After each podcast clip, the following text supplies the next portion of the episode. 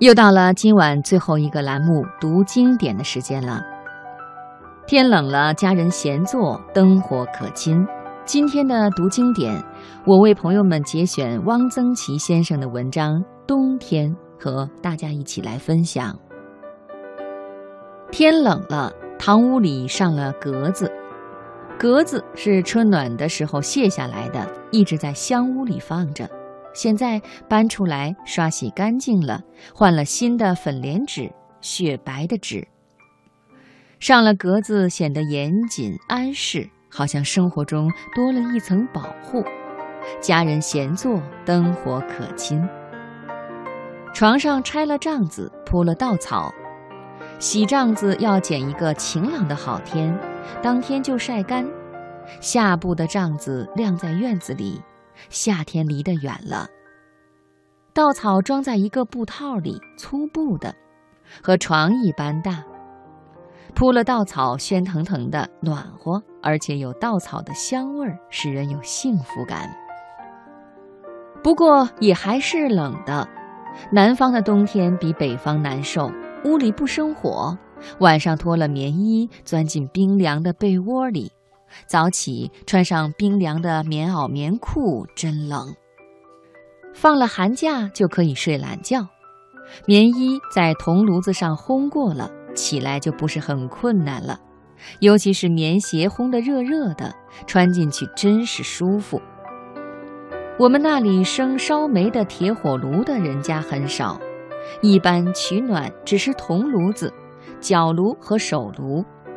角炉是黄铜的，有多眼的盖儿，里面烧的是粗糠，粗糠装满，铲上几铲没有烧透的炉柴火的红灰盖在上面，粗糠引着了，冒一阵烟，不一会儿烟尽了，就可以盖上炉盖，粗糠慢慢燃烧，可以经很久。老太太们离不开它，闲来无事摸摸纸牌。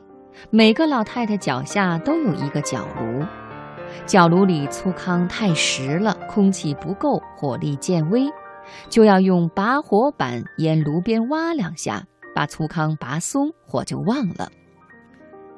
角炉暖人，脚不冷则周身不冷。焦糠的气味也很好闻，可以做一首诗：冬天角炉焦糠的香。冬天吃的菜有乌青菜、冻豆腐、咸菜汤。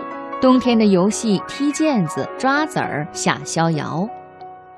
早起一睁眼，窗户纸上亮晃晃的，下雪了。雪天到后园去折腊梅花、天竺果。明黄色的腊梅，鲜红的天竺果，白雪，生意盎然。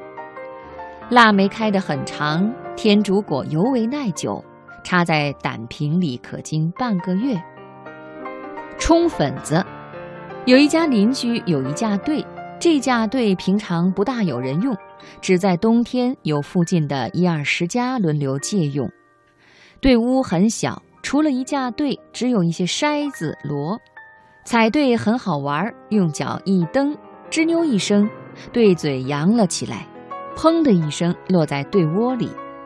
粉子冲好了，可以蒸糕，做年烧饼，搓圆子，冲粉子就快过年了。